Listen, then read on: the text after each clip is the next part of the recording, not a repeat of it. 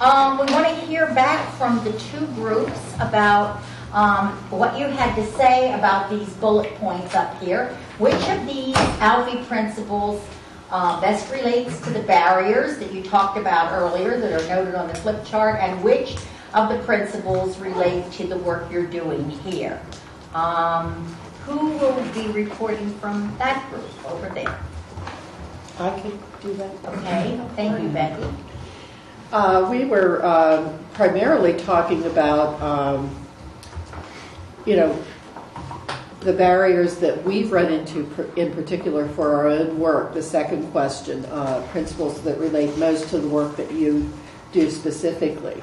And so we identified more with those um, areas. And uh, as far as the uh, first principle, I was talking about the fact that we have done better in that area and that the institution, like overcoming barriers of time and place, we're not perfect yet, but uh, through some of the things that we've done, uh, that is the main principle that uh, I think helps students get to school and uh, be able to take maybe more than one course, which of course then leads to being able to take financial, get financial aid.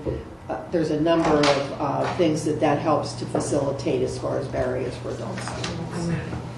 Um, the other thing that um, we were talking about is the assessment of learning outcomes in the uh, admissions office and how we can better facilitate uh, people being able to use the knowledge that they have learned in other settings so that they can get credit. For instance, course substitutions, who has the power to do it, and, and it's very diffuse and not always the same in different colleges, and it's uh, uh,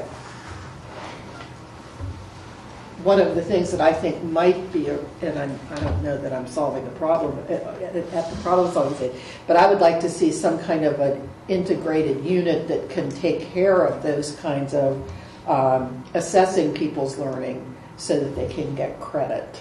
Um, you know, and so it's not so we're not going to different people in different colleges. And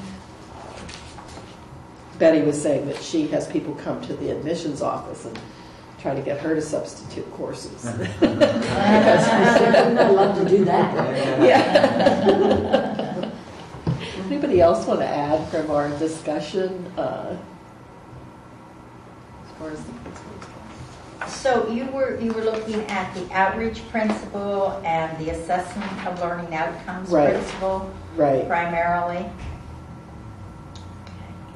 Actually, and, and as I said, the outreach principle kind of leads to the financial Sure. aid in a way, because if they can take six credits, they can get financial aid. So we've done it, we've been really, I don't think we've done a, lot of work, but we have been working on that in specific groups. You know it's an important area. We know it's an important area, right. Okay. All right, Judy? I hope I'm not speaking out of turn. I, I was just listening, but one of the things I heard people say with regard to um, assessment of learning outcomes is that very often it's difficult to get academic units on board and get the faculty. on Really board. depends on the academic unit. All right, and this group that met over here? I guess I'll speak for it if, um, um, unless somebody else wants to.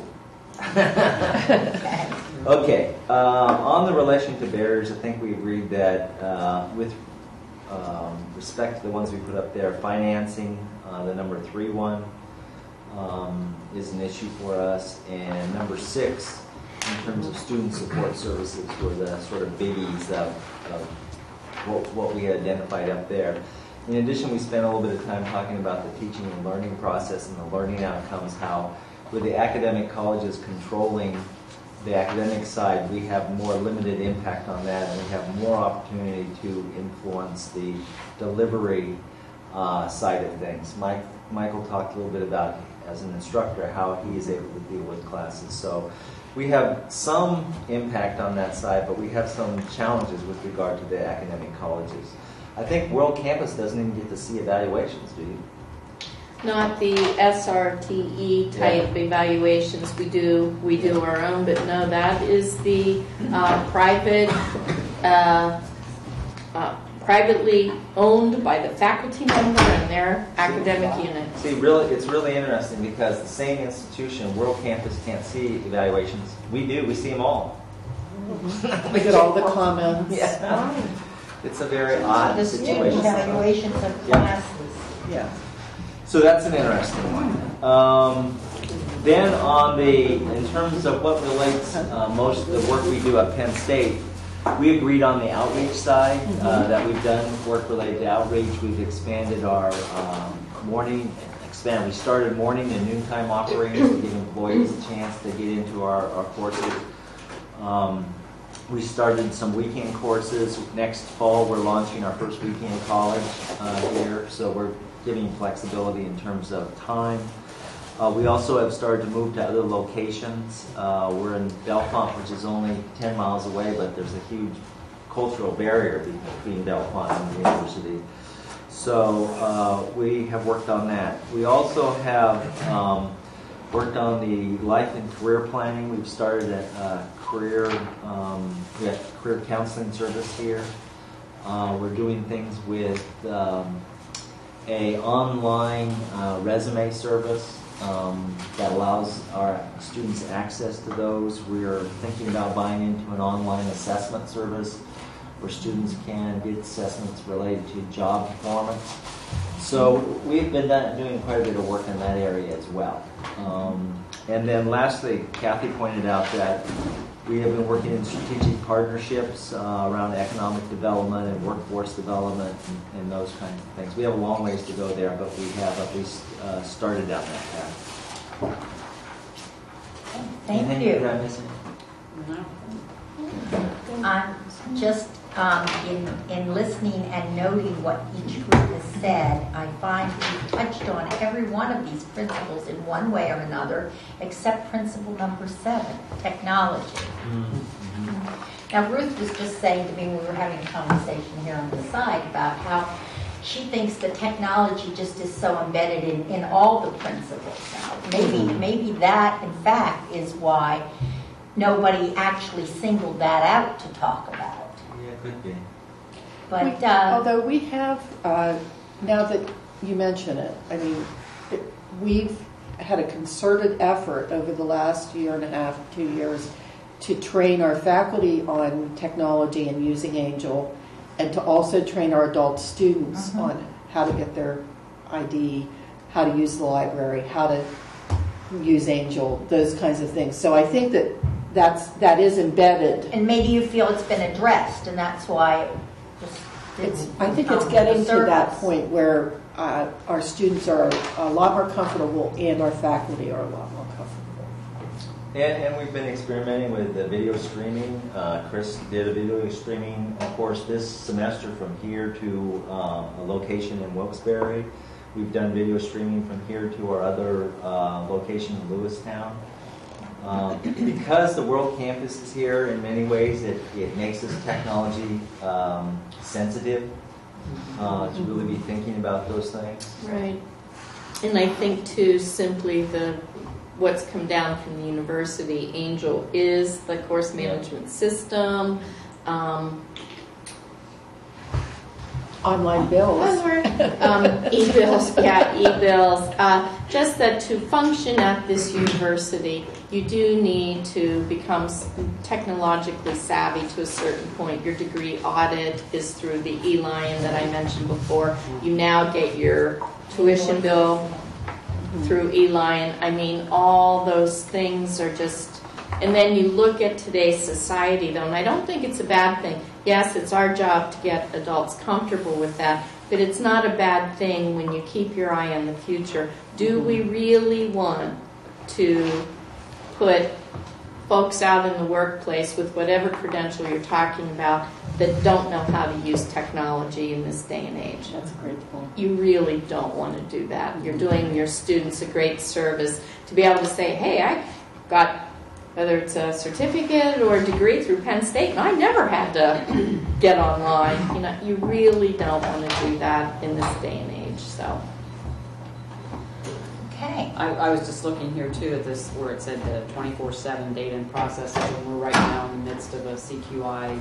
We're, we're looking at a center, uh, a web center, interactive center that will be available twenty-four seven, so that students, faculty, employees, everyone can go in there and retrieve information whenever they can, you know. So we're, Penn State, we're starting to, uh, look at those kinds of things more in the last, Yeah. I'd say only two years. I mean, it's, it's, it's been an ongoing thing, but I think they're really focused on it more now uh, than they had been in prior years. It's fun to watch the students develop too, because we, in our Lewistown Center, we had a a cohort of students that were very important to us, and it, it's a community group. And the students to begin with really didn't know much about even keyboarding, and, and, you know, that sort of thing. So we did training with them, and we ended up then video streaming to them. And as the semester went on, they disappeared from the classroom because they realized they could do it from home in their pajamas and not get a babysitter. So, I mean, it was a real transition from people who could barely keyboard Just in one semester. Right, and uh, they loved it. They didn't think they were going to love it at all to begin with, but uh, Right. it really worked out well for them. So I think it's it's really becoming one of the ways we do business. We do have a lot of new students though that are at a loss for where to learn all that kind Right. of stuff. We. And here we don't we don't have great services now. We point them to the VOTEC a lot of the time um, to get basic computer classes because they're pretty honest. Like you know barely can type, you know, and to be able because they know when they come in it'll be expected. And, and the other thing is their children are also Mhm. helping them to get computer savvy. There was in the Parade magazine that comes a couple months ago, a lot of people around this table have already heard this. The one thing that just uh, tickled me was uh, the dad sitting at the computer, the mom comes in, and the dad says, Hey, honey, when's our tech support coming home from soccer practice? and, and, and I think that's just very telling, very telling Exactly right. about what's happening. Well, thank you. Um, we want to move on. This was by way of getting you somewhat familiar with the principles and interacting with them. And what you've seen um, just in this exercise, I'm sure, is that they are integrated and work together. There's a lot of overlap. Um, they're they're indivisible, and in that they are a whole. And um, it's not just a good idea, but these are imperative to being an adult learner focused institution. So I'm going to turn to Ruth now. Just before you do that, could I introduce Lori Stania, who came in? Hi, Lori. Lori is uh, responsible for our overall finance operation um, and was dealing with the financial issues, so she's hopefully